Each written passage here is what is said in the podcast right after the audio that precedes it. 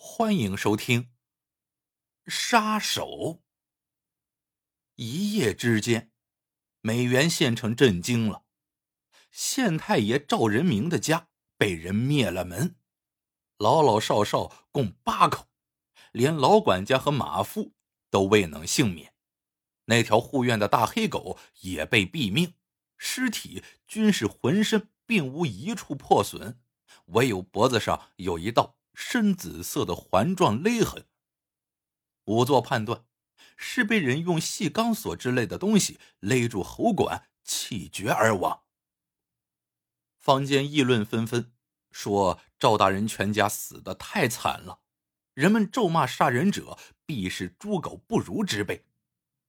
更让人震惊的是，赵仁明全家出殡那天，全县老百姓竟不约而同的素衣稿服。披麻戴孝的来为赵县令送行，路的两旁挤满了泪人足足有五万之众。原来赵仁明到美原县上任以来，为官清廉、公正无私，处理了前几任的上百件羁押案和冤假错案，深得民心。平日里也毫无官架子，走街串巷，体察民情，为民办事，两袖清风。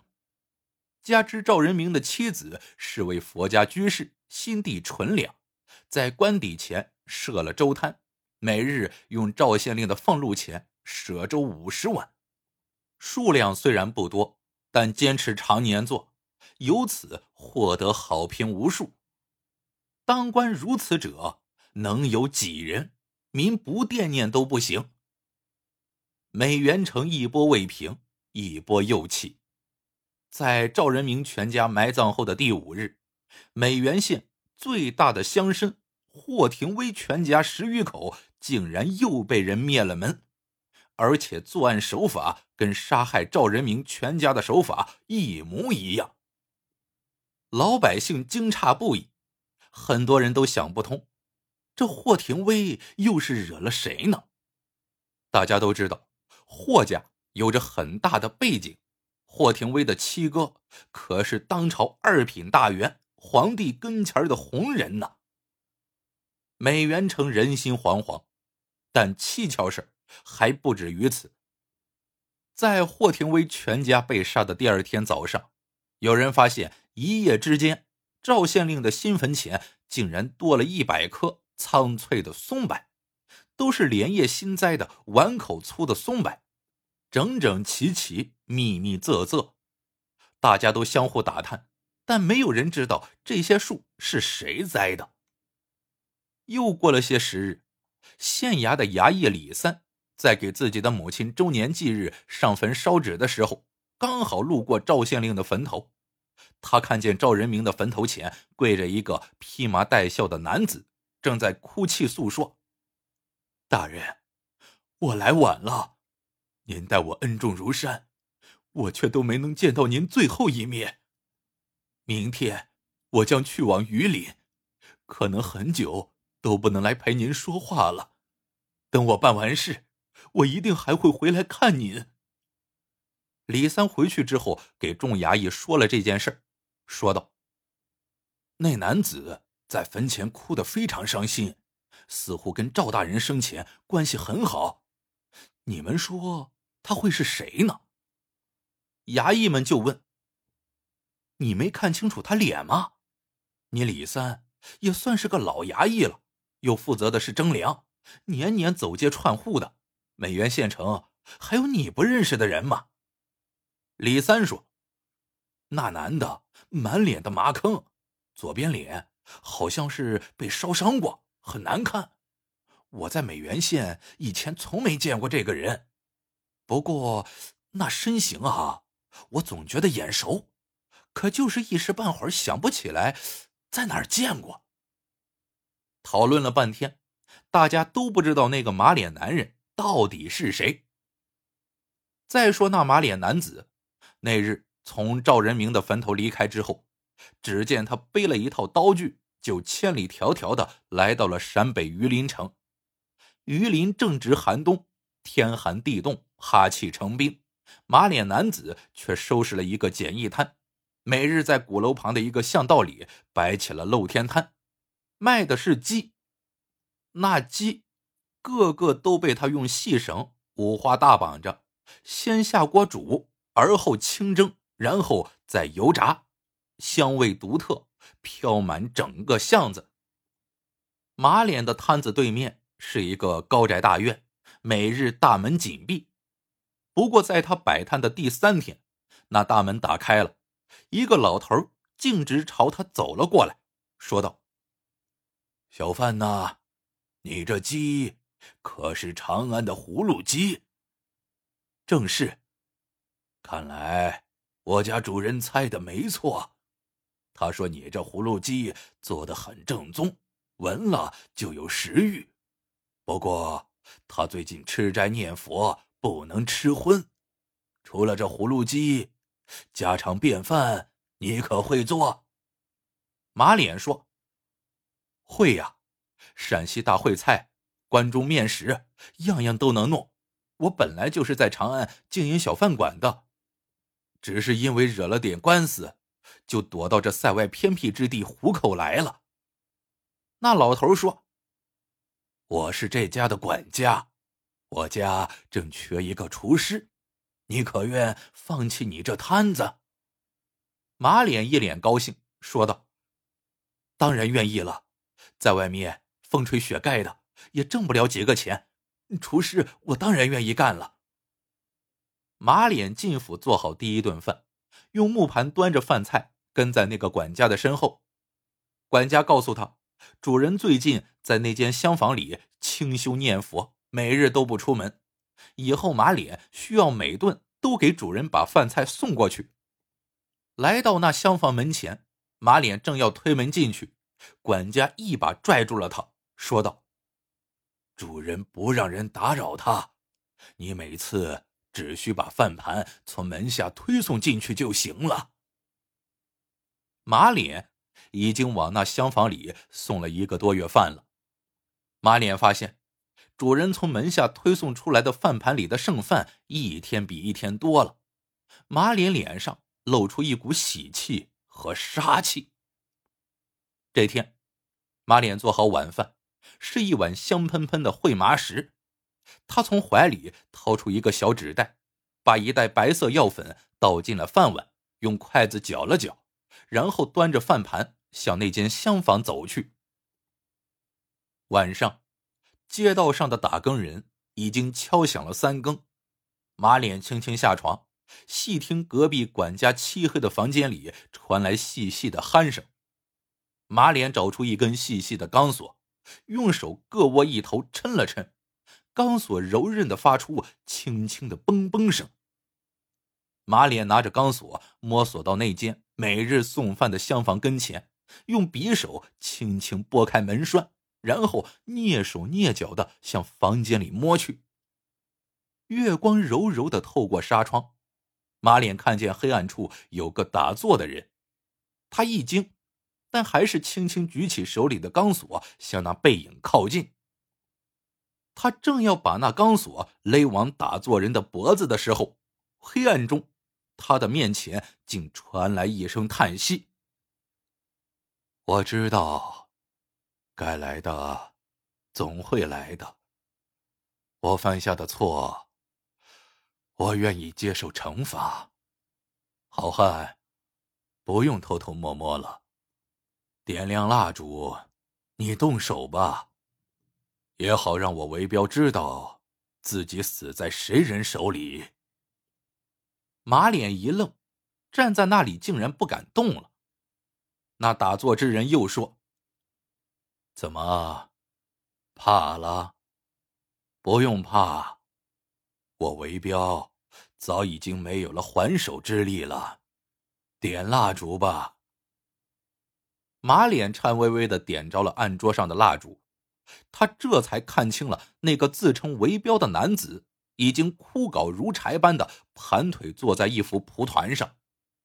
马脸说。韦彪，看来我一个多月的药没有白下，你果然已经枯瘦如柴了。我想，你也手无缚鸡之力了吧？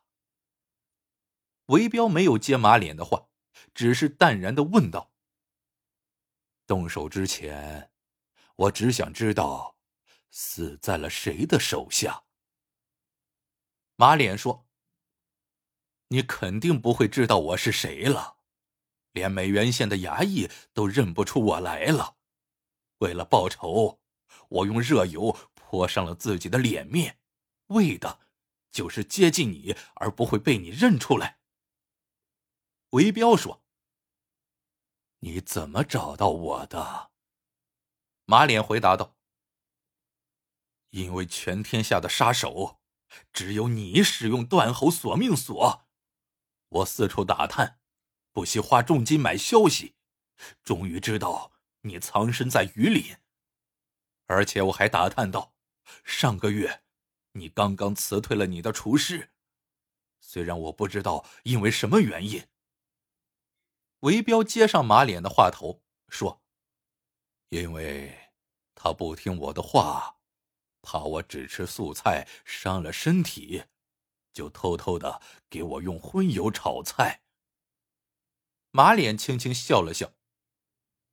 我不管你为什么辞他，总之，这刚好给了我可乘之机。我打探到，长安葫芦鸡就是从你们韦家的私房菜而来。你的那位，曾给唐玄宗做过礼部尚书的祖上韦志。当初，为了让家厨研制出这独特的鸡，还为此杀过两个厨子呢。所以，你肯定对那股香味很熟悉了。再加上你从小就在长安长大，所以肯定喜欢吃关中风味的饭菜。因此，我就用葫芦鸡在你家门口引起你的注意。你到底是谁？我就是美原县赵仁明赵大人家的厨子吴一勺。要不是因为我母亲病重，赵大人额外给我银两让我回家照看母亲一阵的话，那天我也就死在你的断喉索命锁下了。赵大人仁爱怜悯，天下少有，你竟然下此毒手，杀了他全家。我今天。就要替美原县的老百姓报仇雪恨。韦彪说：“那你何苦还要用慢性毒药折磨我呢？当初下剧毒，不就很快能够报仇了吗？”吴一勺说：“你想死的那么轻松？哼，不可能！我要用其人之道还治其人之身。”你用钢索杀了赵大人全家，我就要用钢索杀了你，这样赵大人才会瞑目了。我知道你武功高强，我一个普通饭厨肯定不是你的对手，所以我就找人弄来这慢性药，让你慢慢没了食欲，并且损耗你的体力，直到七七四十九天之后，你手无缚鸡之力。我就可以来用钢索轻松取你性命了。韦彪说：“那就动手吧。”吴一勺把钢索勒在韦彪的脖子上，说道：“我就奇怪了，你怎么就一点都不想再做最后的反抗？”此时，厢房的门被哐当推开，只见被吵醒的管家提着灯笼闯了进来。他一把抓住吴一勺的手，说道：“吴师傅，老朽求你饶过他吧，他已经为自己的过错在忏悔和付出代价了。你刚才问他怎么不反抗，实话告诉你吧，就是你没有下的那些毒药，他今天也照样反抗不了你呀。”吴一少有点奇怪。为什么我即使不下药，他也反抗不了？管家几乎带了哭腔说道：“他的手筋和脚筋都已经被挑断了，不信你自己去看。”吴一勺抢过管家手里的灯笼，在围标的手腕、脚踝处仔细照看一番，果然，四个深深的刀疤还留在他的手腕和脚踝上。这是谁干的？管家哭了，说道：“是他自己挑断了自己的经络。吴师傅，难道你不奇怪，当初赵大人被灭门之后没几天，美源县的大乡绅霍廷威一家也为什么被灭门了吗？”吴一韶一愣。他确实也一直很奇怪这件事情，只是没有细想，便问：“难道两者之间有什么关系？”管家说：“就是霍廷威雇的我家主人去杀的赵大人全家，因为霍廷威说，去年他的小儿子看上了县城里卖水果的马二狗的女儿。”人家马姑娘不同意，他那小儿子有一天就趁马二狗两口子出去摆摊的机会，去人家家里要强暴那马姑娘。马姑娘用剪刀防身，挣扎中，他小儿子用剪刀戳中了马姑娘，最后出了人命。赵大人要秉公执法。霍廷威说。当初自己塞钱也不行，用他在朝廷当二品大员的七哥施压也不行。赵大人说，哪怕自己这官帽被人摘了，也要为民做主。最后就砍了霍廷威的儿子。霍廷威气不过，就掏千两黄金找了我家主人去灭赵家一门来出气呀。那为什么最后霍廷威全家也被杀了呢？吴一勺问道。因为我家主人久居边塞，再加上他一直是个纯粹的杀手，杀手两耳很少过问世间事，只是收钱杀人，从不过问要杀者何人。但最后。主人知道了，自己所杀的人竟然有全城五万百姓自发的披麻戴孝为他送行。我家主人深受震撼，也后悔了。如今的世道，贪官污吏一大把，清官廉吏一个难求。结果，主人却因为贪财杀了赵大人一家。主人一气之下，就又杀了霍廷威全家，然后连夜用那千两黄金雇人买了一百棵松柏，直到了赵大人的坟前，让赵大人的清正廉明之气能与松柏长留人间。哦，怪不得所有的人都不知道那片松柏一夜间从哪儿冒出来的。吴一少恍然大悟，他顿了顿，又似乎悟出了什么，说道：“所以，韦彪自知自己的罪孽深重，回来之后就自挑经络，自废武功，从此退出江湖，一心向佛悔过。”管家说：“是啊，他一直都在赎罪，他把自己关在这个屋子里。”从不出门，日日念经啊。蒲团上的韦彪嘴里念念有词，手挂檀香木念珠，越数越快，眼泪却在眼眶里打着转。他控制着，但还是有一大滴眼泪从眼角悄然滚落。吴一勺看着枯瘦如柴和手脚变形的韦彪，手里那钢索。最终没有勒将下去，他慢慢退出那间佛堂，身后传来了韦彪呢喃的诵经声。他也低声说道：“赵大人，就任由他慢慢老去吧，您不会怪我吧？”